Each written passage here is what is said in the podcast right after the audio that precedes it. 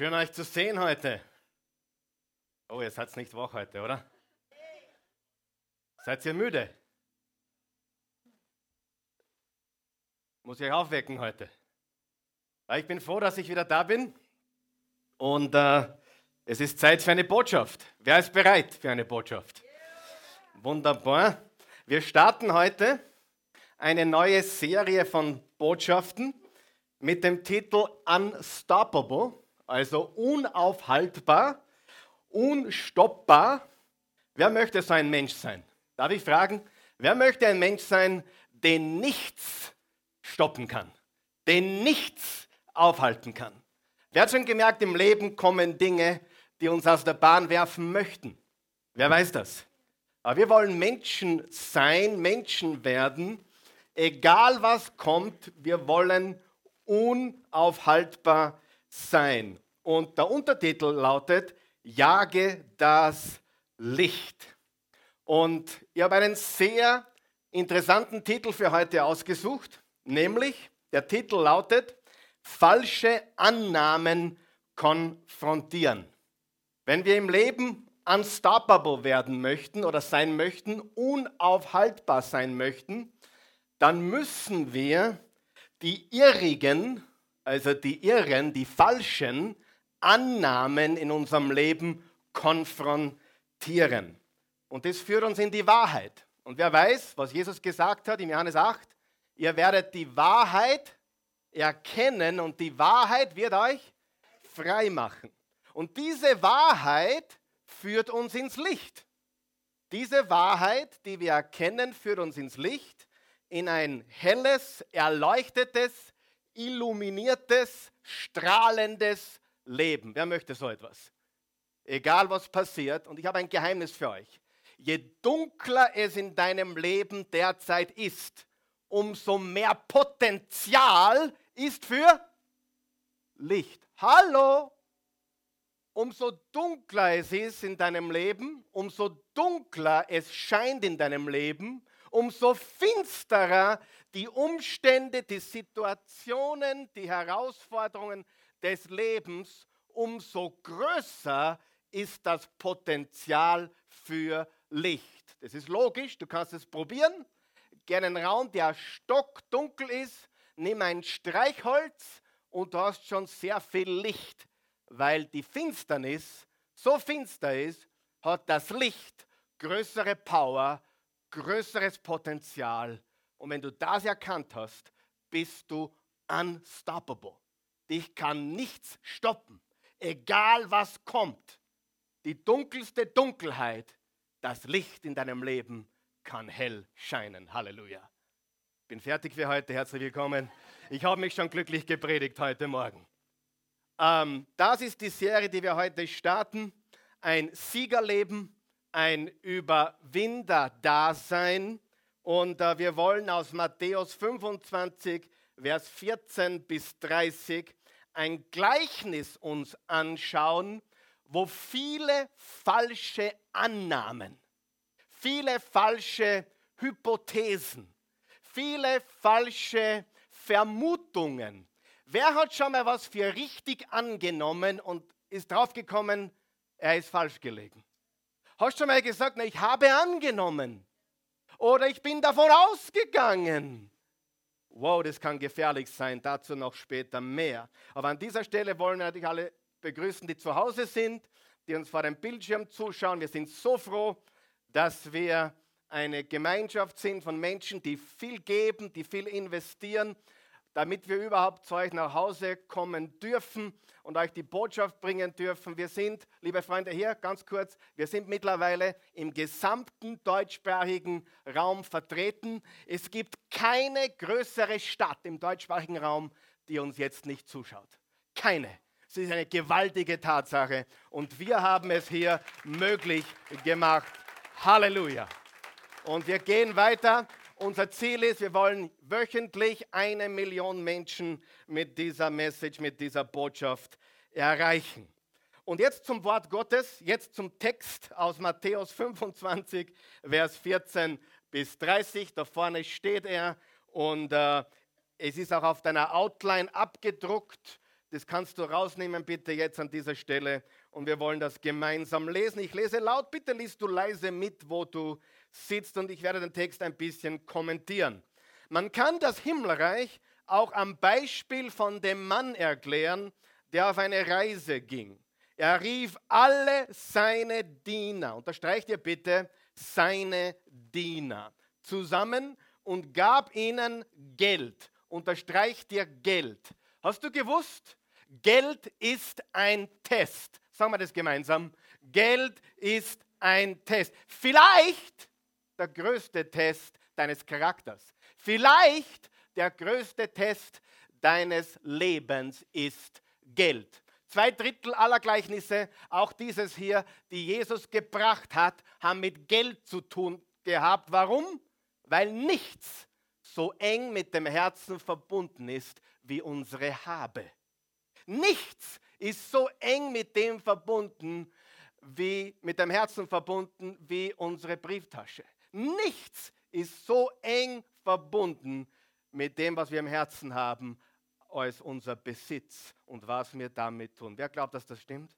Ist logisch, oder? Das, wo, wo dein Herz ist, da ist dein Schatz, hat Jesus gesagt. Also ganz, ganz wichtig. Und ich möchte gleich einen Punkt vorwegnehmen, den ich ganz am Schluss eigentlich in der Botschaft hätte. Das Dümmste, was du machen kannst, wenn es knapp ist, wenn du Mangel hast, ist bei Gott zu sparen. Das Dümmste. Glaub es mir, das kannst du zur Bank tragen, aber schau, stell eines sicher, egal wie es dir geht. Number one ist allmächtiger Gott. Das ist das Dümmste, was du tun kannst, wenn du das als erstes wegstreichst. Wer weiß, dass das stimmt? Wer kann es aus Erfahrung sagen? Es ist die absolute Wahrheit. Und das musst du wissen. Also, seine Diener haben Geld anvertraut bekommen, das sie während seiner Abwesenheit für ihn anlegen sollten. Also ein Test, was würden sie mit dem, was ihnen anvertraut äh, wurde, was würden sie mit dem Anvertrauten tun? Hast du gewusst, dass unser ganzes Leben darum geht, was uns anvertraut wurde? Das ganze Leben ist Haushalterschaft. Wer hat gewusst, dass dir nichts gehört? Meine Frau gehört nicht mir, sie gehört Gott. Ich darf sie eine gewisse Zeit genießen. Halleluja. Meine Kinder gehören nicht mir, Gott sei Dank. Die gehören dem himmlischen Vater. Ich muss nur ein bisschen Verantwortung übernehmen. Aber gehören tut mir wie viel? Nada, nichts.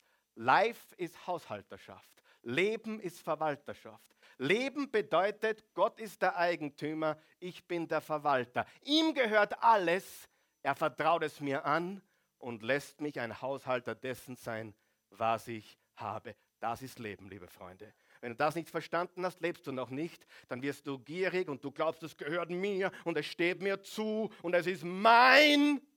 Aber in Wirklichkeit ist alles sein. Halleluja. Ich komme nicht vom Fleck heute.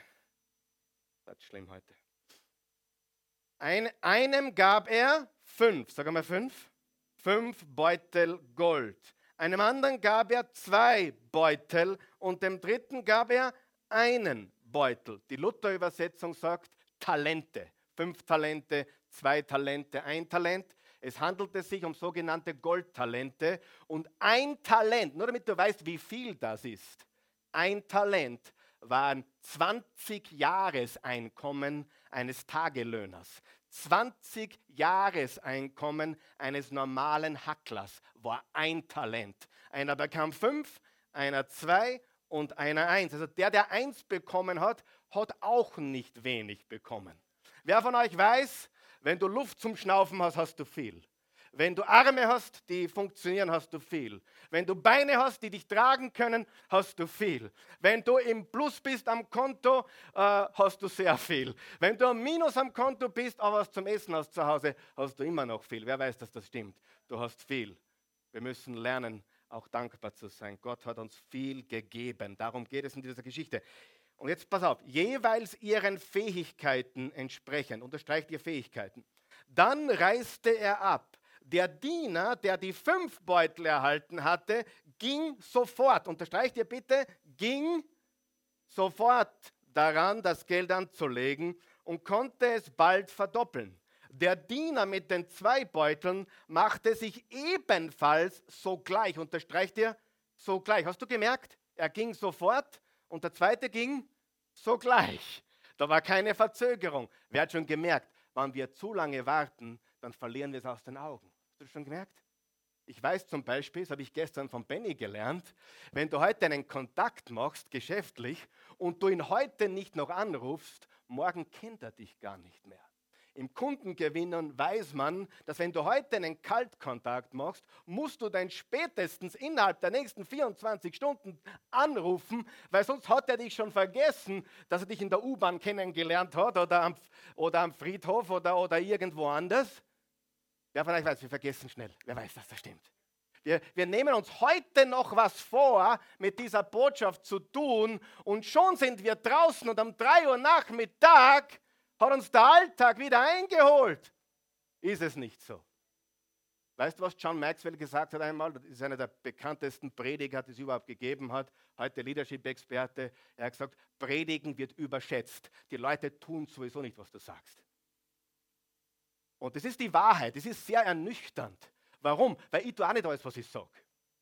Verstehst du? Warum? Wir vergessen so schnell. Daher, wenn du jetzt etwas hast, wann musst du handeln? Sofort, sogleich. Er ging jetzt. Ah, ich fange nächstes Monat an, den Zehnten zu geben. Und ich fange nächstes Monat an, die Bibel zu lesen. Ich fange nächsten Monat an, meiner Frau zu sagen, dass ich sie liebe. Wer von euch weiß, nächstes Monat wird immer nächstes Monat und nächstes Monat. Das ist doch ganz klar. Ebenfalls sogleich an die Arbeit und verdoppelte das Geld. Der dritte jedoch, der dann einen Beutel Gold bekommen hatte, grub einfach ein Loch in die Erde und versteckte das Geld seines Herrn, um es sicher, unterstreicht ihr sicher, zu verwahren. Der Trugschluss der Sicherheit. Wow, da könnte ich jetzt drei Stunden predigen. Der Trugschluss der Sicherheit. Ich habe dann gestern, nachdem ich gelesen habe, ein Zitat geschrieben, Original von Karl Michael Pilsel, bitte, ja? Nicht vergessen. Ihr wisst ja, es wird heute gesagt, 50 ist das neue 40. 40 ist das neue 30. 20, äh, 30 ist das neue 20. 60 ist das neue 40. Ich freue mich schon auf 60. Sagt man. Und ich sage dir was, Sicherheit ist das neue gefährlich. Sicherheit ist das neue gefährlich. In der heutigen Zeit dem Sicherheitstrugschluss auf den Leim zu gehen, endet genauso wie der mit dem einen Talent, der es vergraben hat, weil er Angst hatte, weil er auf Nummer sicher gehen wollte und der hat alles verloren. Wem wurde es gegeben? Dem, der die zehn hatte. Wie unfair. Jesus ist so unfair, so unchristlich. Hey, wie kann etwas unchristlich sein, was Jesus gesagt hat? Jesus weiß, was er tut. Weißt du, wer hat schon gemerkt, manchen Menschen kann man nicht helfen. Und warum bekommen die, die geistlich stark sind, immer mehr Stärke und die, die jammern und raunzen und murren und meckern, werden immer schwächer? Ganz einfach. Die, die haben, denen wird gegeben. Die, die nichts haben, wird auch genommen, was sie haben. Hör auf zum Jammern. Hallo? Absolut. Das ist die Wahrheit. Das musst du verstehen. Dein Prinzip des Lebens. You use it or you lose it. Du verwendest es oder du verlierst es. Es ist so. Und mein Ziel ist es, mit 80 ein absoluter geistlicher, spiritueller Multimilliardär zu sein. Voll mit dem Wort Gottes. Ich pfeife auf die Millionen. Ich will ein geistlicher Multimilliardär sein. Und ich weiß, wenn ich aus dem einen zwei mache und aus den zwei vier und aus den fünf zehn und aus den zehn zwanzig und dann kommt noch der Zinseszinseffekt dazu, dann bin ich mit 80 ganz stark und ich bin ein Mann Gottes, ein Mann voller Stärke und das ist mein Ziel. Halleluja. Das musst du wissen. Ich komme nicht vom Fleck. Die Predigt könnte lange dauern. Sagt zu der Nachbar, das ist nichts Neues. Hallo, bin wieder da. Geht's euch gut? Habt ihr mich lieb? Danke. Habt ihr Jesus mehr lieb? Ja! Nach langer Zeit, uh, das ist gut. Ich, konnt, ich muss eine Serie aus der, aus der Gleichnis machen. Nach langer Zeit. Sieh, Zuerst ging, sie gingen sofort, aber der, der Meister kam nach langer Zeit. Wer von euch weiß, wir müssen sofort handeln, sofort, aber abgerechnet wird oft nach langer Zeit. Das ist so ein Paradoxon, aber ich liebe die Bibel, weil sie so paradox ist. Die Bibel sagt, fürchte Gott, aber fürchte dich nicht. Hä? Ganz einfach, nächstes Mal bitte. Ja? Aber die Bibel ist so paradox und diese paradoxen Wahrheiten sind so gewaltig. Ja? Du musst sofort handeln, aber es könnte etwas dauern. Nach langer Zeit kehrte er Herr von seiner Reise zurück und rief sie zu sich. Sie sollten ihm berichten, was sie mit seinem Geld, wem gehört das Geld? Ihm gemacht hatten. Der Diener, dem er fünf Beutel Gold anvertraut hatte, sagte, Herr, du gabst mir fünf Beutel Gold und ich habe sie verdoppelt. Der Herr freute sich sehr. Gut gemacht, mein guter und treuer Diener. Du bist mit diesem kleinen Betrag, relativ klein, zuverlässig umgegangen. Deshalb will ich dir größere Verantwortung übertragen. Lass uns miteinander feiern. Als nächstes kam der Diener an die Reihe, der die zwei Beutel Gold bekommen hatte. Herr, du hast mir zwei Beutel Gold gegeben und ich habe sie verdoppelt. Der Herr sagte, gut gemacht, mein guter und treuer Diener, du bist mit diesem kleinen Betrag zuverlässig umgegangen. Deshalb will ich dir größere Verantwortung übertragen. Lass uns miteinander feiern. Unterstreicht er bitte größere Verantwortung. Wer möchte größere Verantwortung? Wer möchte mehr Verantwortung? Come on, give it to me, baby. Ich will größere Verantwortung. Dann kam der Diener mit dem einen Beutel Gold und sagte, Herr, ich weiß, unterstreicht ihr bitte, ich weiß. Was hat er gewusst? Nichts hat er gewusst. Angenommen hat er. Sagt er der Nachbar, angenommen hat er. Spekuliert hat er. Eine Hypothese hat er aufgestellt. Mein Chef ist so streng. Unser Pastor ist so streng. Ja, ich weiß, war jetzt nicht lustig, gell? du bist ein strenger Mann, der erntet, was er nicht gepflanzt hat. Wer weiß, es ist notwendig aufzupassen, auf wen man hört. Wer von euch weiß, dass das Gottesbild von manchen Menschen schlimm ist und Menschen das übernehmen, weil sie dem falschen Menschen zuhören?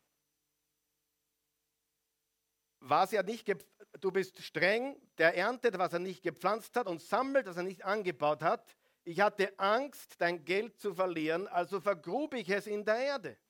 Hier ist es. Aber der Herr erwiderte, macht nichts, bist der ein klasser Kerl, ist nicht so schlimm. Du wolltest auf Nummer sicher spüren, das ist, nobel, äh, das ist äh, lobenswert, nobel. Du bist so richtig Durchschnitt, einfach sicher. Steht es da? Du böser, fauler Diener. Jetzt hör bitte gut zu. Hat der Mann gestohlen? Nein. Hat er das Geld genommen und verzockt im Casino? Nein. Hat er damit irgendwelche äh, Dinge getan? Hat er das Geld verprasst? Nein. Ich sage dir jetzt was. Gott hätte damit leben können, wenn er es verloren hätte. Der Meister hätte damit leben können, wenn er es verloren hätte. Aber womit Gott nicht leben kann. Wer weiß, Gott kann mit unserem Versagen leben? Wer weiß das? Wer weiß, Gott kann mit unserer Sünde leben? Wer weiß das? Wer weiß, Gott kann damit leben, dass wir Fehler machen? Wer glaubt es? Aber ich sage dir etwas, womit Gott nicht leben kann und warum du am Fleck trittst. Sicherheitsgeist. Sicherheitsgeist ist das, womit Gott nicht leben kann. Weil Sicherheitsgeist ist genau das Gegenteil von Glaubensgeist. Gott kann mit allem leben. Und wenn du noch so ein Versager warst und noch so viele Fehler gemacht hast und noch so gescheitert bist und noch so viel in Sand versetzt hast, Gott ist gütig und gnädig und erbarmend. Wer weiß das? Aber was er nicht aushält, ist ein Sicherheitsgeist. Ich habe nicht gesagt, du sollst nicht Sicherheit auch haben. Wer glaubt, an der Familie hast, ist Sicherheit wichtig. Wer weiß das? Wer glaubt, dass es wichtig ist, dass man nicht dumme Dinge tut? Aber Sicherheitsgeist, weil, weil die Sicherheit dein Gott ist, das wird Gott nicht dulden. Gott liebt es, wenn wir ihm vertrauen und vorwärts gehen. Ähm, wo bin ich jetzt stecken geblieben? Du böser, fauler Diener, du hältst mich für einen strengen Mann, der erntet, der erntet, was er nicht gepflanzt hat und der sammelt, was er nicht angebaut hat. Hast du das gemerkt? Du haltest mich für einen strengen Mann. Du hättest wenigstens mein Geld zur Bank bringen können, dann hätte ich immerhin noch Zinsen dafür bekommen. Nehmt diesem Diener das Geld weg und gebt es dem mit den zehn Beuteln Gold. Wer das, was ihm anvertraut ist, gut verwendet, dem wird noch mehr gegeben und er wird im Überfluss haben. Wer aber untreu ist, dem wird noch das wenige, das er besitzt, genommen. Und nun werft diesen nutzlosen Diener hinaus in die Dunkelheit, wo Weinen und Zähneknirschen ist. Warum hat Jesus dieses Gleichnis erzählt? Ich sage dir warum.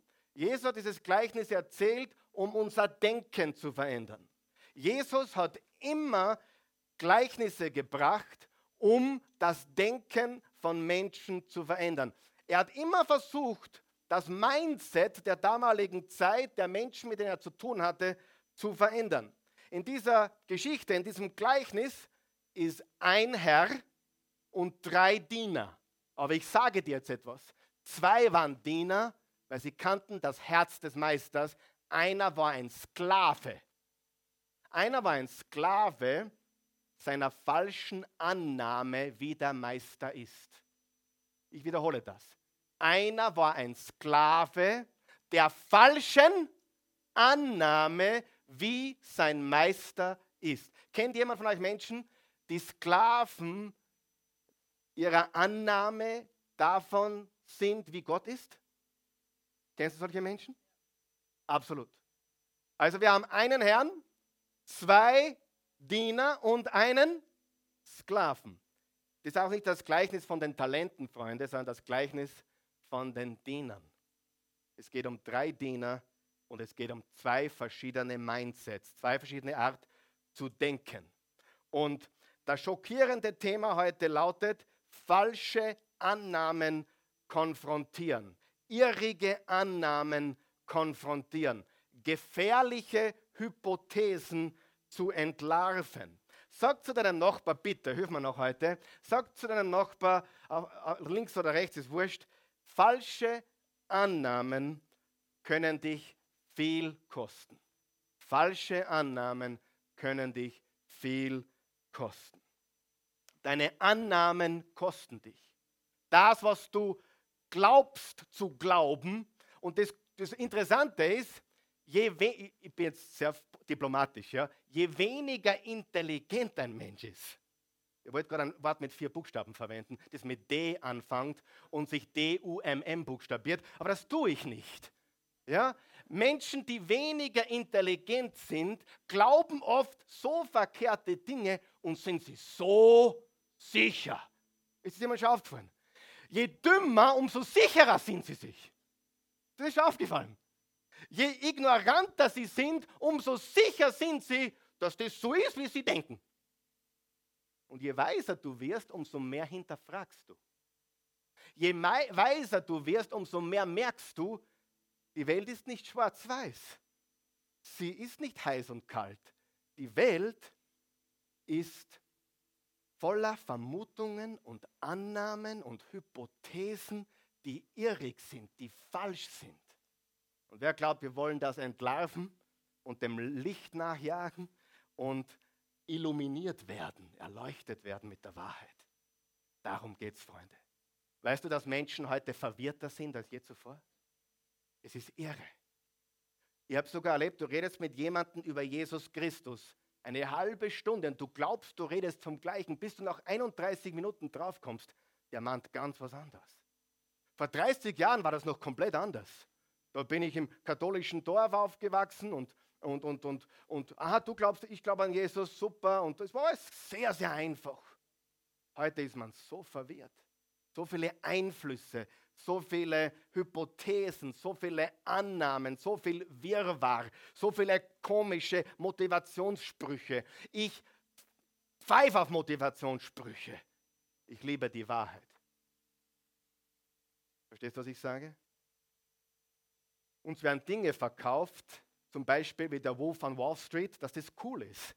Das ist gar nicht cool. Hallo, der Film ist überhaupt nicht cool. Hallo, Kamera her. Der Film ist gar nicht cool. An dem Film ist nichts cool. Wenn du das tun musst, um diesen Lifestyle zu haben, dann nehme ich sofort Abstand davon. Wer ist mit mir? Uns werden Dinge verkauft und modelliert und Vorbilder vorgegeben und dann wird gesagt, so kommst du zum Erfolg, das ist cool. Geh weg davon. Bleib rock solid. Bleib fundamental altmodisch. Bleib. Wer von euch weiß, Methoden ändern sich, aber die Wahrheit stays the same forever. Und ich sage dir, weil ich euch liebe von ganzem Herzen und weil ich Gottes Wort liebe, prüft und hinterfragt, was ihr glaubt. Prüft und hinterfragt, was ihr glaubt. Prüft und hinterfragt, was ihr annehmt. Prüft und hinterfragt, was andere als Wahrheit und das Nonplusultra aufsteht. Prüft die Hypothesen, prüft sie und prüft auch, was ich sage. Hallo, ich bin ein Mensch, ich mache Fehler. Prüft alles. Hallo? Gibt einen Maßstab, das ist Jesus. Das ist Jesus. Alles andere ist weniger als Jesus und muss hinterfragt werden. Ich bin bei der Einleitung, bitte, Hilfe. Interessiert euch das noch heute? Hilft das jemandem? Super. Darf ich noch weitermachen? Hey, wer gibt mir fünf Minuten? Ich mache aus allen fünf Minuten zehn. Ich bin ein, hey, alles, was ich kriege, verdoppelte. Also der wird halt doppelt, oder? Weil ihr gebt mir normalerweise 45, 50. Also kriege ich eineinhalb heute, oder? Alles, was ich kriege, verdopple ich. Was?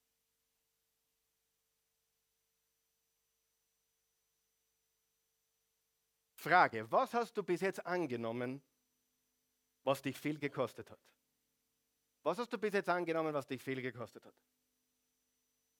Ich möchte ein paar Sachen sagen zu Annehmen oder Annahmen. Manche Annahmen sind in Ordnung und notwendig. Stell dir vor, ich gehe ins Flugzeug hinein und ich frage bei jedem Mal, wo ich ins Flugzeug einsteige, den Pilot um die Papiere. Wer von euch weiß, das würde mich sehr viel Zeit kosten, sehr viel Energie rauben und irgendwann würden sie mir sagen, Herr Bilsen, Sie haben einen Vogel. Trotzdem wäre es manchmal nicht schlecht, wenn man das tun würde. Oder? Hallo. Wer hat heute den Sessel in Frage gestellt, wo er sitzt? Mal schauen. Schauen wir mal, ob der überhaupt das ist, was er sagt. Hm.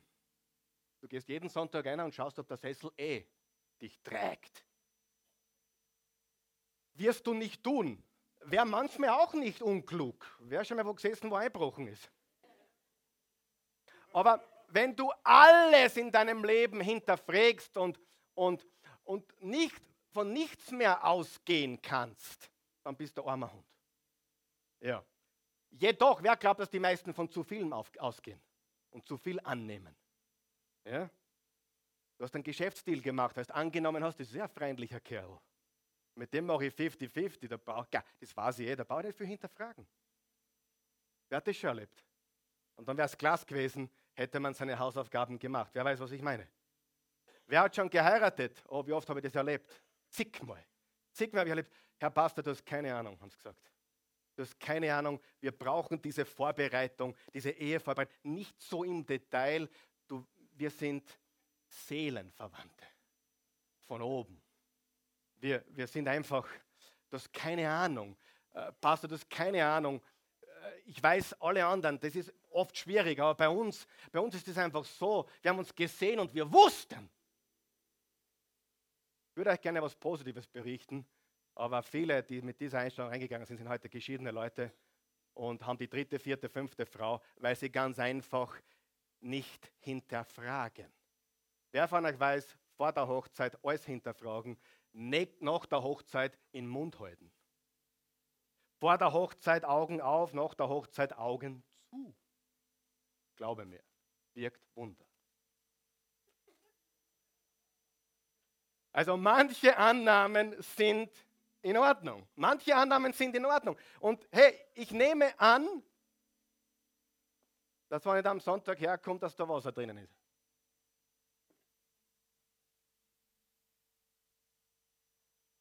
Drei der gefährlichsten Worte in der deutschen Sprache. Ich habe angenommen. Ich habe angenommen, der ist in Ordnung.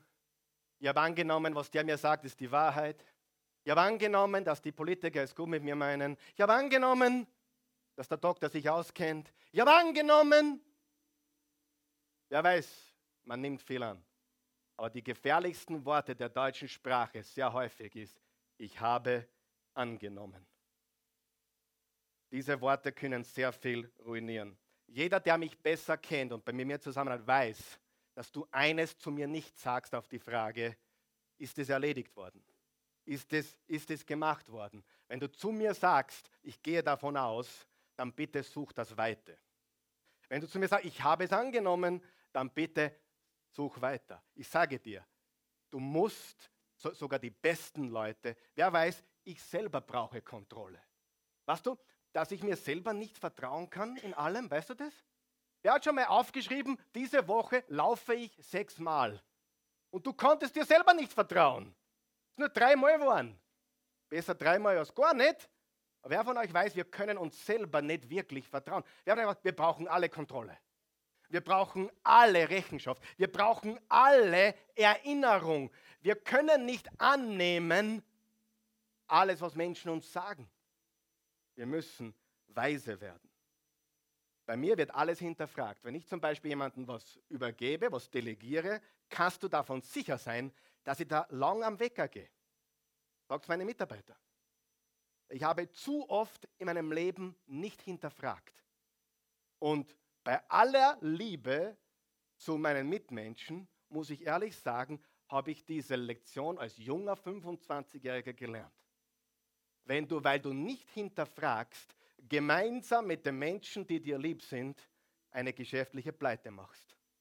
Weil du glaubst, der Bruder hat alles in der Hand oder der Papa oder, oder die haben glaubt, ich war einiges in der Hand.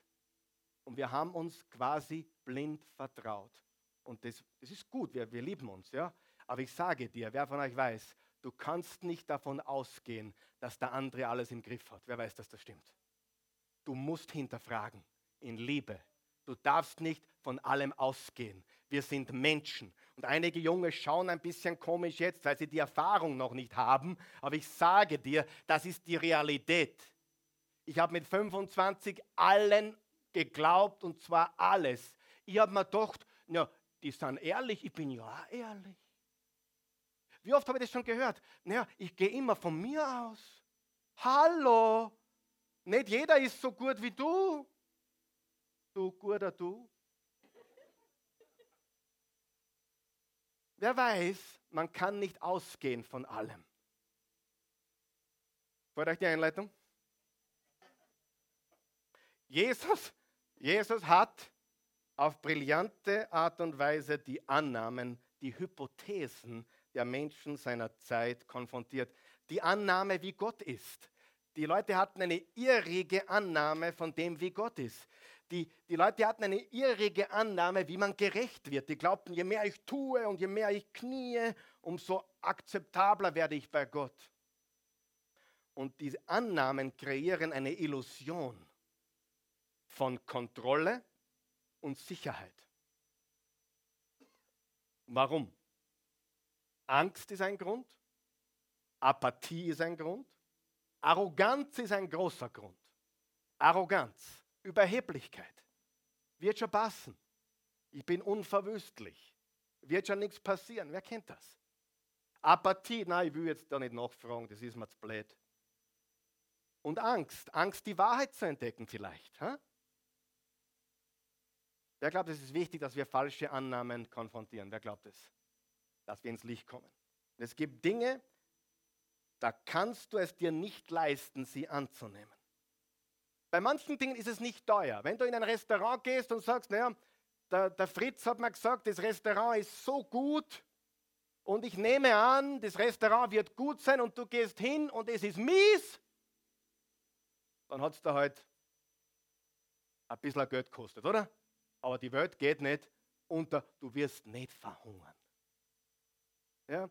Wenn du äh, einen, einen Burschen, wenn dir ein Bursche gefällt und der fragt dich auf ein Date, du bist äh, aber nicht sicher, du nimmst an, das ist ein guter Bursche, aber du kommst am Abend drauf, das ist nicht so dein Fall, und dann sagst du halt so um 10 Uhr auf Nacht, mir ist ein bisschen schlecht, ihr kannst mich nicht heimbringen, aha. Ja, und dann, dann tust du halt den Date abkürzen, ist ja überhaupt keine Kunst. Die Frauen sind da sehr kreativ, habe ich gehört. Ja, und dann blockierst du einfach seine Nummer und nicht weiter Problem. Aber wenn du annimmst, dass deine Frau dich liebt, das kann gefährlich sein. Oder wenn du annimmst, na, das wollte ich eigentlich sagen, wenn du annimmst, dass deine Frau weiß, dass du sie liebst, so nach dem Motto, ich habe das eh gesagt, wie wir geheiratet haben, wenn ich meine Meinung ändere, werde ich das nicht wissen lassen. Wahre Geschichte, vorgestern habe ich zu meiner Frau gesagt, ich liebe dich. Ich glaube, es war so um 10 in der Früh und es war schon das fünfte Mal an dem Tag. Und dann eine halbe Stunde später bin ich zu ihr hingegangen, falls du das schon vergessen hast. Ich liebe dich. Freund, wenn du deiner Frau nicht sagst und zeigst, dass du sie liebst, dann zeigt und sagt sie ja jemand anderer. Du kannst dir nicht leisten, anzunehmen, dass alles in Ordnung ist. Eine Studie von Männern und Frauen hat ergeben, dass wenn, eine, wenn, wenn die Ehen bewertet werden, dann, wenn der Mann gefragt wird, bewertet eine Ehe von 1 bis 10. 1 ganz schlecht, 10 Weltklasse. Sagt der Mann 8 oder 9. Wird die gleiche Frau, seine Frau befragt, die sagt 3 oder 4. Männer leben in Illusionen. Alle außer ich natürlich. Was? Es ist Zeit aufzuwachen. Wer glaubt, wir leben in einer Zeit, wo es wirklich notwendig ist, aufzuwachen? Pah. Wenn du die Gesellschaft anschaust, wo die hinrattert, wenn du dir anschaust, wo, wo, wo es mit der Gesundheit hingeht, mit den Finanzen hingeht, mit, mit dem Bankwesen hingeht, die Geschäftswelt hingeht, wenn du dir anschaust, äh, wo die Menschen hinverkümmert, die Menschen hinverkümmert. Es ist Zeit aufzuwachen, es ist Zeit, die Augen aufzumachen und dem Licht nachzujagen. Du kannst dir nicht leisten anzunehmen, dass Gott so ist, wie du dir das vorgestellt hast. Die Menschen, die haben einfach irgendeine Vermutung, wie Gott ist, oder eine Annahme oder eine Hypothese. Gott muss so sein, wie ich ihn mir vorstelle. Das kannst du nicht leisten. Du kannst dir nicht leisten, hier das Falsche zu glauben. Im Vers 24 und 25 steht folgendes in der neuen evangelistischen Übersetzung. Herr, sagte er, das ist der mit dem einen Talent, ich wusste, dass du ein strenger Mann bist. Ich wusste, dass du ein strenger Mann bist. Du forderst Gewinn, wo du nicht angelegt hast und erntest, wo du nicht gesät hast. Da hatte ich Angst und vergrub dein Talent in der Erde. Hier hast du das Deine zurück. Die falsche Dinge anzunehmen, und das hat dieser getan, er hat nichts gewusst. Wer von euch kennt Menschen? Ich weiß es. Ich weiß es. Ich wusste, ich weiß es, dass das so ist. Ich weiß, dass das, was du machst, vom Teufel ist. Und so, also, und so weiter. Ja?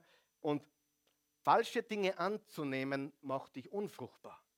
Sieh, er wusste, dass das ein ganz ein unmöglicher Chef war. Das wusste er, oder? Der Chef ist, un ich weiß, mein Chef ist unmöglich. Aber vergleichen wir das mit Vers 21 und 23. Da freute sich der Herr. Gut gemacht, mein guter und treuer Diener. Du bist in diesem Kleinen so zuverlässig gewesen, deshalb will ich dir Größeres übergeben. Lass uns miteinander fahren. Klingt das nach einem unmöglichen Chef? Klingt das nach einem unmöglichen Chef? Hallo? Zwei Personen, zwei verschiedene Mindsets, zwei verschiedene Stories, zwei verschiedene Blickwinkel von derselben Person, Freunde, oder? Daniel hat gesagt, ich weiß, du bist unmöglich. Ich weiß, dir kann man nichts recht machen. Ich weiß, du bist ein strenger Meister. Aber der, der mit die zwei vier gemacht hat und mit die fünf zehn, die haben ganz was anderes gehört, oder? Die haben gehört, gut gemacht. Ich freue mich so. Komm herein, lass uns feiern. Hm? Ist das der gleiche Chef? Habt ihr mich heute? Kannst du sehen, wie falsche Annahmen uns das Leben richtig schwer machen? Das Falsche zu glauben, das Falsche zu denken, die falschen Hypothesen zu haben. Sie glauben, sie kennen sich aus. Ich lasse jetzt das Matthäus 13, Vers 10 bis 13 aus, gehen wir weiter, überspringen wir das. In Matthäus 13, Vers 10 bis 13 erklärt Jesus, warum er Gleichnisse verwendet hat. Und er hat Gleichnisse deswegen verwendet, damit er denen, die glauben, sie wissen alles, zeigt, sie wissen nichts. Wer glaubt, wer, wer, weiß, wer findet das auch cool? Du, du lernst Leute kennen, die sind so richtig gescheit. Ich war mit 21 richtig gescheit. Also ich habe zu meinem Papa gesagt, hey, was willst du? Ich kenne mich viel besser aus, ich habe auch die Bibelschule gemacht, gell? und ich kenne mich aus, ich bin ein Experte. Ich habe ihm dann die Wadelnfähre gerichtet, was das Wort Gottes betrifft. Ich habe ihm erzählt vom Heiligen Geist und und dum, bum, bum, und, und ich kenne das Wort. Hm. Alles gewusst.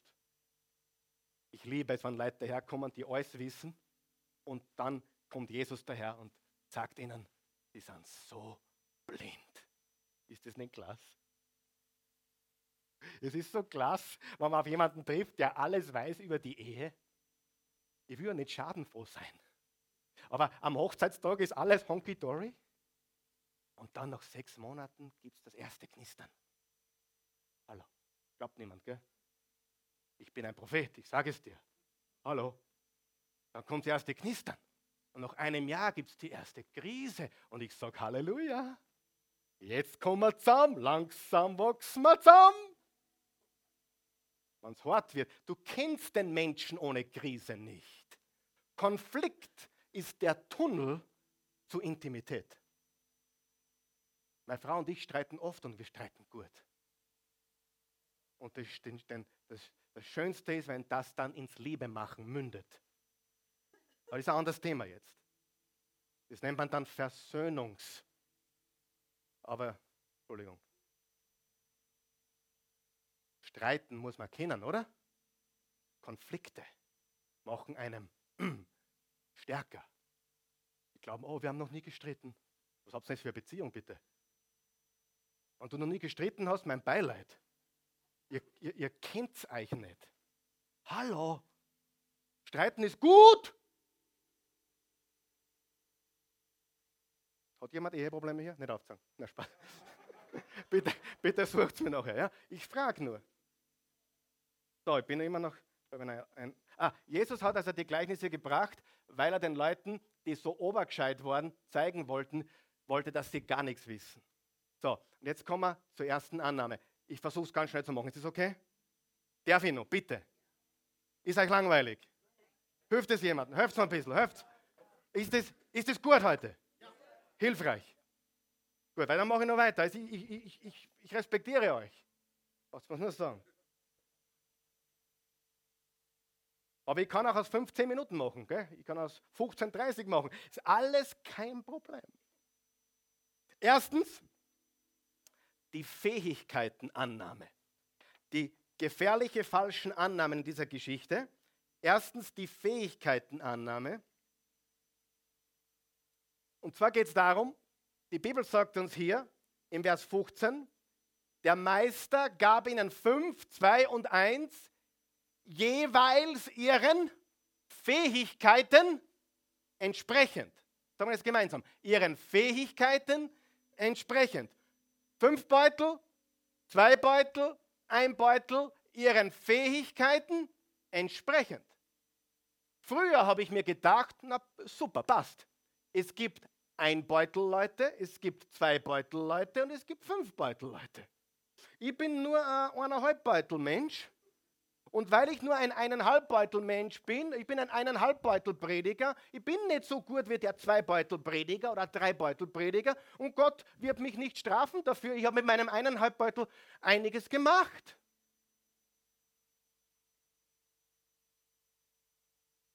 Aber pass jetzt gut auf. Was sagt er? Ihren Fähigkeiten entsprechend. Wer glaubt, dass man mit seinen Fähigkeiten was machen kann? Wer glaubt, dass wir, wenn wir ein eineinhalb Beutel Mensch sind, dass wenn wir das, was wir haben, trainieren und darin wachsen, wer glaubt, wer glaubt, aus einem Einbeutel Mensch kann ein Zweibeutel Mensch werden? Wer glaubt, aus einem Zweibeutel Menschen kann ein Vierbeutel Mensch werden? Wer glaubt, aus einem Fünfbeutel Prediger kann ein Zehnbeutel Prediger werden? Wer glaubt, jeder kann besser werden? Wer glaubt, wenn jemand gut singen kann, kann er bald ein bisschen besser singen? Und dann, wenn er ein bisschen besser, nicht jeder, aber wenn er ein bisschen besser singen kann, dann kann er nur ein bisschen besser singen. Aber wer glaubt, dass ein Prediger oder eine Sängerin oder ein Geschäftsmann oder ein Vater oder eine Mutter besser werden sollte und man kann an seinen Fähigkeiten arbeiten. Glaubst du, dass der Zweibeutelmensch in dieser Geschichte in Zukunft, vielleicht drei, vier Jahre später, ein Fünfbeutelmensch gewesen sein könnte? Glaubst du das? Wer glaubt es? Sieh? Wenn Gott will, dann verwendet er mich schon. Quatsch. Gott will. Wenn Gott will, dann wird er mir den Weg zeigen. Quatsch, Gott will. Wer von euch glaubt, wir müssen mit dem Beutel handeln? Gott ist kein Hubschrauber, der über deinem Beutel wacht. Oh, hoffentlich macht er mit dem Beutel was gut. Nein, Gott gibt dir das Samenkorn, du produzierst die Ernte. Und ich weigere mich gegen dieses Gedankengut, Gott gibt uns alles und wenn wir nur glauben, Gott gibt uns, wenn wir mit dem, was er uns gegeben hat, handeln. Gott gibt uns ein Samenkorn, nie ein fertiges Produkt. Gott hat die Talente gegeben, oder? Wenn Gott jemanden reich machen will, was macht er zuerst? Er gibt ihm die geschäftlichen, was? Fähigkeiten, oder? Er gibt ihm die Grundvoraussetzungen. Oder überweist er ihm gleich eine Million morgen? Na, er gibt ihm, passt bitte gut auf, das ist so wichtig, weil da ist so viel Annahme, falsche Annahme im Christentum. Gott wird es regnen lassen auf mich und dann gingen es pleite und pleite und pleite, weil sie nicht verstanden haben, Gott ist so gut, aber Gott gibt uns Talente. Eins, zwei, fünf, zehn. Und der eine ging und wirtschaftete und verdoppelte der andere hat es eingegraben, nichts getan. Und das war das Problem. Ist ein Unterschied? Du musst wissen, Gott ist so gut, aber er ist kein Vater, der seinen Kindern einfach alles am Tableau serviert. Das tut er nicht. So.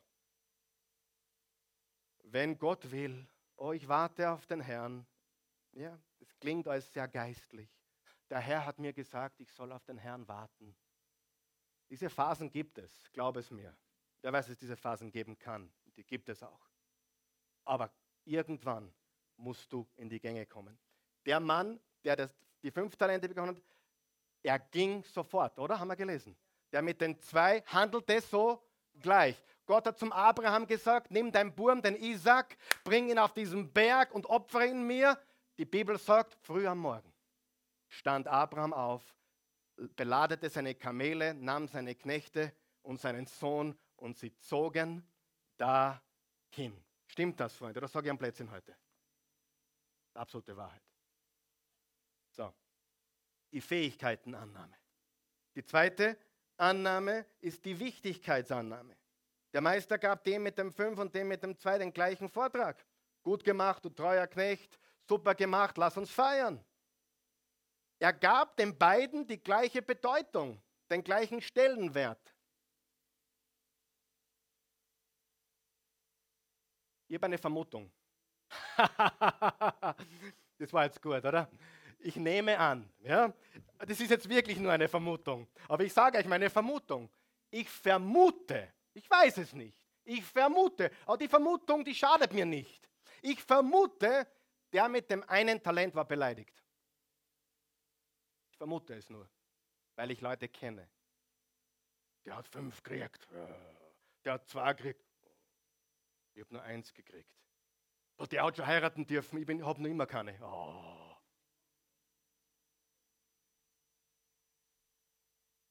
Ich vermute, er war beleidigt. Eine Vermutung. Paradox heute, wenn ich so rede, aber ich vermute. Normalerweise darfst du bei mir gar nichts vermuten, sondern wir hinterfragen alles. Aber da müssen wir vermuten. Wahrscheinlich war er gekränkt, der Junge. Zumindest hat es mit hineingespielt. Wer von euch weiß, wenn wir gekränkt sind, werden wir unfruchtbar. Wenn wir bitter werden, werden wir unfruchtbar.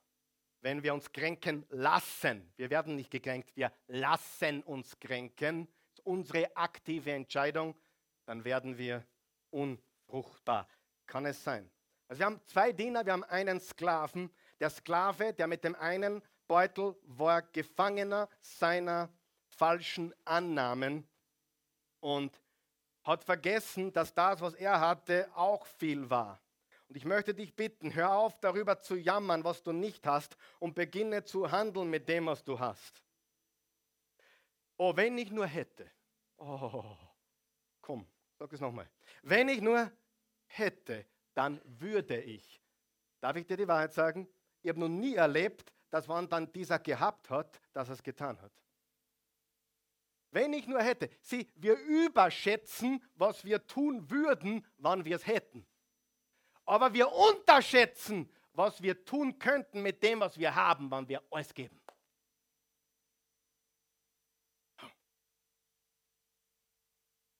Stimmt das oder stimmt das nicht?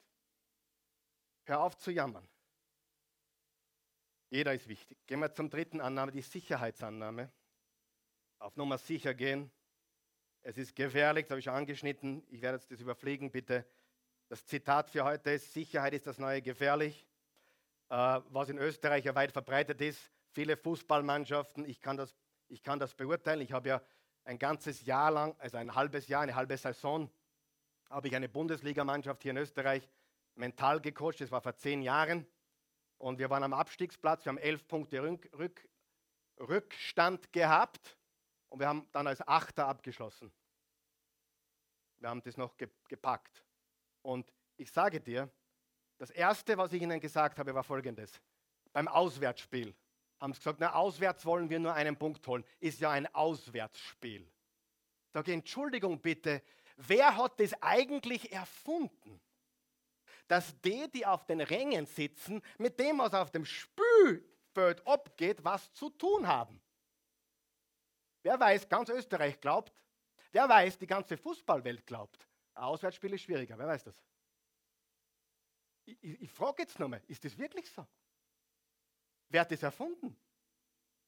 Ich kann mich als Bub erinnern, wie wir auswärts gespielt haben gegen Nussdorf, Oberalm gegen Nussdorf, Kali, Nummer 9, alias Johann K., hat fünf Tore geschossen. Wir haben 5-0 gewonnen. Selbstverständlich habe ich jedes geschossen. So logisch. Was hast denn du geglaubt? Ich lüge nicht, das ist die Wahrheit. Und mir hat das immer so beflügelt, wenn die draußen gegen die schreien. Da bin ich nur stärker geworden. Woher kommt das? Ich bin kein Fußballexperte, bitte. Aber das Erste, was ich tun würde als Mentaltrainer bei einer Fußballmannschaft, ich würde ihnen das Auswärtsgespenst wegnehmen. Sofort. Das Erste, was ich tun würde. Wer sagt, dass man in einem Auswärtsspiel schwächer, defensiver spielt? Wo, wo steht das? Zeig mir das Buch, wo das steht. Faktum ist, wenn du spielst, um nicht zu verlieren, im Leben zumindest, wenn du spielst, um nicht zu verlieren, wirst du nicht viel reißen. Oder? Und viele spielen, um nicht zu verlieren. Im 4. Mose 13 hat Mose zwölf Spione ausgeschickt. Zwölf. Zehn sind zurückgekommen und gesagt, nein, das geht nicht, viel zu gefährlich, das schaffen wir nicht, das ist ein Wahnsinn, da sind die Riesen dort. Zwei sind zurückgekommen und gesagt, wir werden. Das ist uns wurscht, die sind viel größer wie wir, aber unser Gott ist auf unserer Seite. Wir glauben. Halleluja. Wir glauben. Zwei von den zwölf haben gesagt, wir packen das Land. Die haben gespielt, um zu gewinnen. Die anderen haben gespielt, um nicht zu verlieren. Die zehn bauten auf Sicherheit, die zwei bauten auf Glauben. Glauben ist das Beste, was du tun kannst. Basierter Glaube, fundierter Glaube, echter, nicht Pseudoglaube. Es gibt viel Pseudoglaube, ja, wo kein Wort Gottes darunter liegt. Ja. Gibt Menschen, die glauben, dass sie jetzt anfangen zum, zum, zum Laufen und in drei Monaten einen Marathon laufen. Das geht nicht. Kann ich jetzt schon sagen. Geht nicht. Drei, vier Jahre? Ja. Zwei Jahre? Ja. Kein Problem. Menschen glauben Dinge, die sind nicht real. Die glauben, sie gehen dreimal ins Fitnessstudio und sie sind dann wieder Christian. Geht nicht. Sicher nicht. Also da kannst du glauben, bis der Tag lang ist. Das ist ein Irrglaube. Wer weiß, es gibt Christen mit viel Irrglauben. So, ich sage da jetzt noch etwas, ein ganz wichtiges Zitat. Die größte Gefahr in deinem Leben ist nicht das Versagen. Nein, nein, nein. Wer weiß, durch Versagen wird man stärker. Durch Versagen wächst unsere Belastbarkeit. Durch Versagen wachsen wir. Durch Versagen können wir Erfahrungen weitergeben. Wer weiß, Versagen ist nicht das Ende der Welt. Wer weiß, dass man ein paar Meter daneben schießen muss, dass man es lernt. Die größte Gefahr ist der Sicherheitsgeist. Du vergräbst deine Sachen und du wirst es verlieren. Der Meister hätte Versagen, Verlust, Scheitern, alles tolerieren können. Aber das, was er nicht toleriert, ist, wenn Sicherheit unser Gott ist. Ich muss dazu sagen, ich war mit Mitte 20 viel verrückter als heute. Ich habe mir Dinge getraut, die würde ich mir heute gar nicht mehr trauen. Ich bin mit 1000 Schilling in der Tasche ohne einer Gemeinde, wir waren sechs oder sieben Leute, acht Leute, ohne Einkommen nach Wien gefahren mit drei Kindern. Sagt er ganz ehrlich, da bin ich froh, dass ich angenommen habe, ganz Wien wartet auf mich. Das habe ich mir wirklich eingebildet. Und weil ich mir das, ein, ich glaube, das war sogar von Gott. Der hat gesagt, das machen wir mal blind, weil wenn er, wenn, wenn, wenn er die Wahrheit wisst, dann darf er zusammenbrechen. Und jetzt, jetzt, jetzt, jetzt schauen wir mal, dass er glaubt, dass er der Größte ist.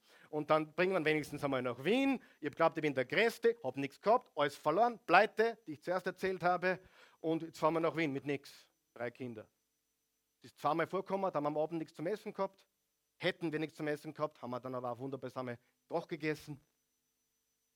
Matratzen geschlafen die ersten drei Monate. Kein Problem, ich habe alles gemacht. Matratze. Habt ihr Couch gehabt? Nein, nur Matratzen drei Monate im Haus, nur ein paar Matratzen. Dann hat uns jemand eine alte aus die 70er am äh, äh, Sofa geschenkt. Du kannst mit mir gern reden über Probleme. Glaube mir. Ich habe alles Geld der Welt verloren. Ich habe das Wichtigste, was ein Mensch verlieren kann, verloren. Ich bin kein Märchenerzähler. Ich weiß, von was ich spreche. Gott hat kein Problem. Ich habe auch viele Fehler gemacht. Ich habe Leute enttäuscht. Ich habe viel, viel getan in meinem Leben, viel erlebt in meinem Leben. Aber weißt du was? Damit hat der Meister kein Problem. Der Meister hat ein Problem mit Stolz, mit, mit Sicherheit. Viertens die Dringlichkeitsannahme. Er ging sofort daran, das Geld anzulegen, nach langer Zeit kehrte der Meister zurück. Sieger wissen, ich muss jetzt handeln, ich kann nicht warten, sonst wird es nichts, sonst kille ich das Momentum. Jeder, der mich ein bisschen kennt, der weiß, ich bin ein bisschen dringlich immer. Ich habe es immer eilig. Das ist, das, ist, das ist äh, eine zweischneidige Seite, das weiß ich. Aber diese Dringlichkeit, ich weiß eines, wenn man im Leben gewinnen will, dann darf man nicht warten. weil die Verzögerung und dann fangst du wieder von vorne an, wenn das Momentum gebrochen ist. Ich muss jetzt handeln. Fahren wir noch, okay? Drei Minuten noch? Aus drei wird sechs. Die Erhaltungsannahme. Hilft es jemandem? Die Erhaltungsannahme. So, jetzt, jetzt werde ich, darf ich euch richtig herausfordern? Darf ich richtig? Darf ich einfahren? Darf ich richtig einfahren? Treue ist nicht Erhaltung. Menschen glauben, naja, es ist treu, wenn ich was kriege und wieder zurückgib. Das ist nicht treu. Gott erwartet, dass du das, was du bekommst, multiplizierst. Nur dann bist du wirklich treu.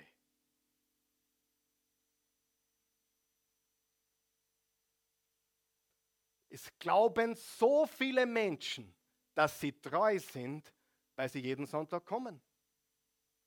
Es glauben so viele Menschen, dass sie treu sind, weil sie jeden Tag in der Arbeit erscheinen. Es glauben so viele Menschen, dass sie treu sind und anständig, weil sie alles schön brav erhalten. Was hat Gott gesagt ganz am Anfang? Seid fruchtbar und vermehret euch. Ich würde es ein bisschen angeben. Die Bernadette hat in den letzten eineinhalb Monaten von ihrem Geld sechs Bibelschulen gekauft habe mich gefragt, ob es einen Sonderpreis gekriegt habe. Ich gesagt, na Bernadette, ja, du musst noch was drauflegen, weil du bist so eine besondere Frau. Na Spaß. Hat einen Sonderpreis bekommen. Sagt, weißt du, diese Bibelschule hat mein Leben verändert und ich will es nicht für mich behalten. Ich bin nicht so stark in Leute in die Oase mitnehmen, aber ich bin sehr stark in das Wort Gottes hinaustragen. Also er hat in den letzten sechs Wochen, acht Wochen, sechs Bibelschulen gekauft und hat sie an Menschen geschenkt, die das Wort Gottes studieren möchten.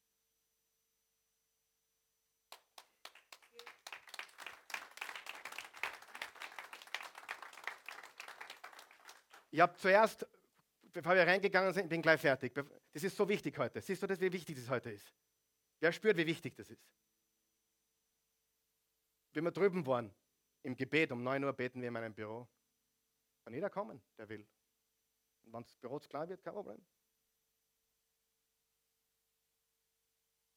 Ich habe gesagt, was ich predigen werde, und ich habe gesagt, dass Treue nicht Erhaltung ist, sondern Multiplikation, Wachstum.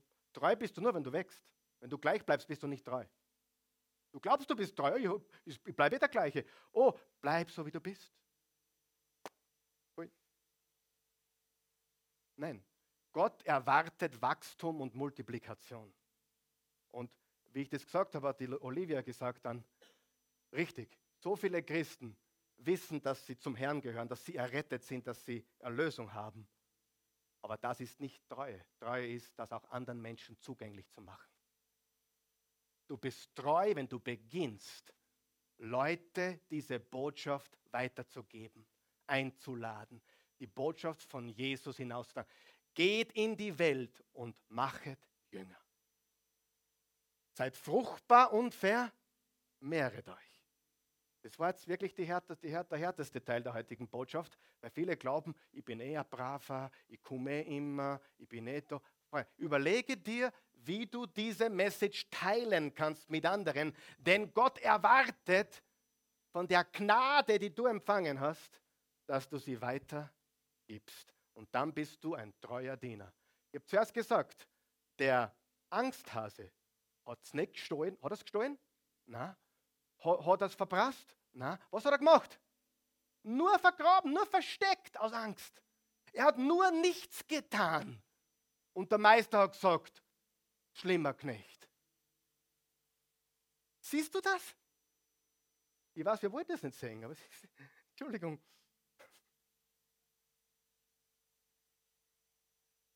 Vergibst du mir? Na, brauche ich keine Vergebung. Ich sage, ich liebe dich. Ehrlich. Ich will, dass du das weißt. So viele falsche, verkehrte Dinge im Umlauf sind. Und die dritte, die letzte Annahme ist, die Es steht mir zu Annahme. nimm es für selbstverständlich. Ja, ich habe das alles und das gehört mir. Nein, es war nicht selbstverständlich. Der, der es für selbstverständlich genommen hat, was ist passiert? Es wurde ihm genommen. Er hat es verloren. Und ich sage dir etwas. Das, was du zu lange und dauerhaft als selbstverständlich nimmst, läufst du in Gefahr, es zu verlieren.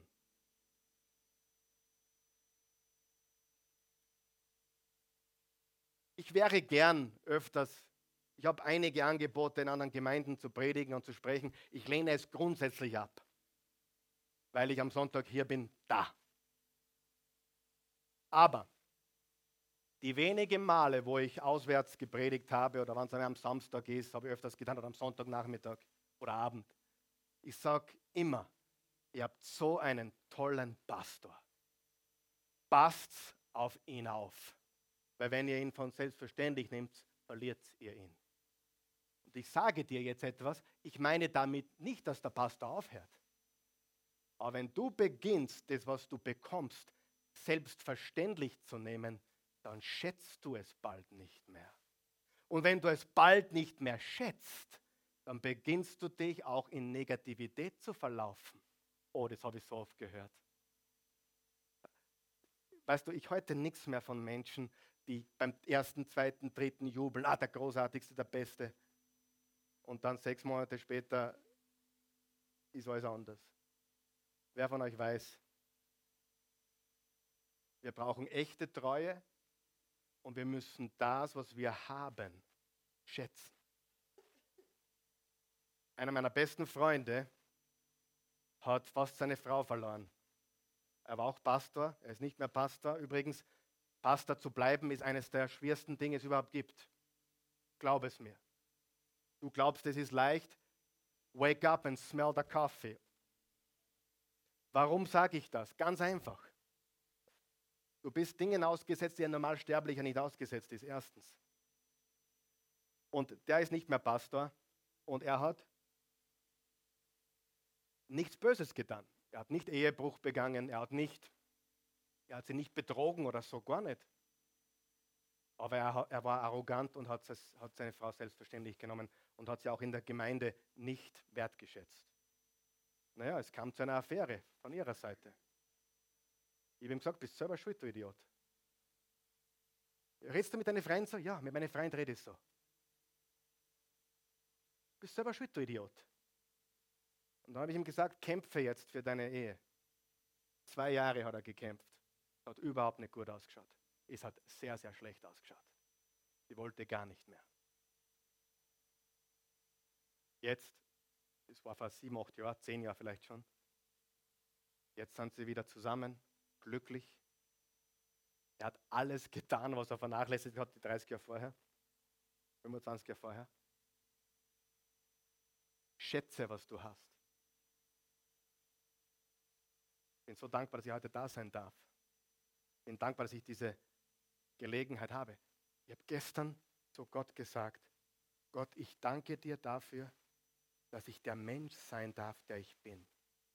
Das ist nicht selbstverständlich. Ich darf eine Rolle spielen. Ich darf, ich darf, ich darf der Karl Michael sein und du darfst der Eugen sein. Wir, wir dürfen der Mensch sein, der wir sind. Der Gedanke kam mir gestern, wie ich gesehen habe, Real Madrid gegen Malaga. Fußball.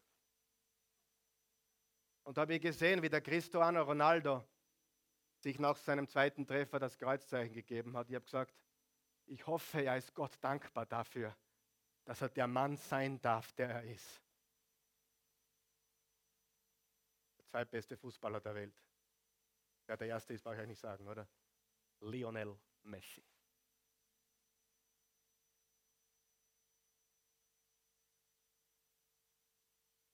Ich habe das heute alles ein bisschen verhaut, weiß ich, viel zu lange. Aber ich hoffe, Du beginnst Licht zu sehen und nicht alles anzunehmen, Hypothesen zu glauben, dir Sachen einzubilden, sondern wirklich Dinge zu hinterfragen und Bist du bereit, mit deinem Leben was zu tun?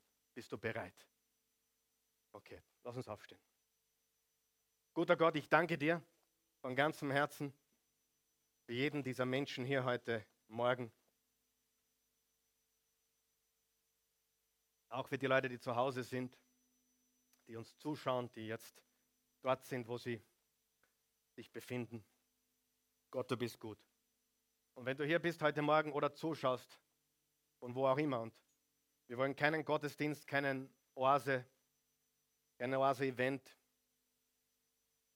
beenden, ohne den Menschen eine Chance zu geben, die wichtigste Entscheidung zu treffen, nämlich Jesus Christus als Herrn und Erlöser anzunehmen. Die Bibel sagt, wenn du mit dem Munde bekennst, Jesus ist Herr, mit dem Herzen an seine Auferstehung glaubst, bist du gerettet. Die Bibel sagt in Johannes 3, Vers 16, so sehr hat Gott die Welt, die Menschen geliebt, dass er einen einzigen Sohn gab, damit jeder Mensch, der an ihn glaubt, nicht verloren gehe, sein ewiges Leben hat. Die Bibel sagt, alle, die ihn aufnahmen, denen gab er das Recht, Kinder Gottes zu heißen. Die Bibel sagt, jeder, der ihn, Jesus, anruft, ist gerettet. Von Sünde, von Schuld, von Tod, einfach gerettet, befreit. Wenn du das willst, bete mit uns. Bete ein Glaubensbekenntnis. Ich helfe euch, das zu beten. Wir beten es gemeinsam für die, die diese Entscheidung treffen, auch zu Hause. Die hören uns nämlich. Demnächst, wenn wir die Mikrofone auch im, im, im, im Saal haben, hören sie uns wirklich ganz laut. Du musst aufpassen, was du sagst. Äh, aber lass uns kräftig beten, damit die zu Hause, die hier, die eine Entscheidung treffen wollen heute, mit Jesus zu beginnen, ihm das Leben anzuvertrauen, diesen Risikoschritt zu gehen in die, echtes, in die echte Geborgenheit, beten wir. Guter Gott, ich danke dir dafür, dass du mich liebst, so wie ich bin. Du hast mich gemacht. Ich bin dein Gedanke gewesen. Und das macht mich extrem wichtig. Ich glaube, dass ich wichtig bin, dass ich bedeutend bin. Auch wenn ich bis jetzt geglaubt habe, nur wenig zu haben. Ich glaube, du hast mich reich beschenkt. Bitte vergib mir alle meine Sünden, aber vor allem auch dass ich meine Gaben nicht eingesetzt habe. Ich will meine Talente geben, meine Fähigkeiten, mein Leben. Und ich will dir vertrauen, Jesus. Ich will dir jetzt mein Leben anvertrauen. Ich will dir sagen, ich gehöre dir. Jesus, du bist für mich gestorben, begraben, auferstanden, du lebst. Lebe jetzt in mir. Mach mich ganz neu. Verändere mich. Mach mich zu einem neuen Menschen. Jesus, ich will fruchtbar sein. Ich will multiplizierend sein. Ich will auch ein Geber werden. Ich will mein Leben nicht nutzlos verstreichen lassen. Ich will auch hören wenn ich hier am Ende bin. Guter Knecht, komm herein in die Freude deines Meisters. Lass uns miteinander feiern. Jesus, ich gehöre dir. Und beseitige den Nebel in meinem Leben. Die Verwirrung. Und lass mich immer klarer sehen, was wahr ist Erleuchte mich. Und lass mich mehr und mehr deine Güte erkennen. Danke, Jesus.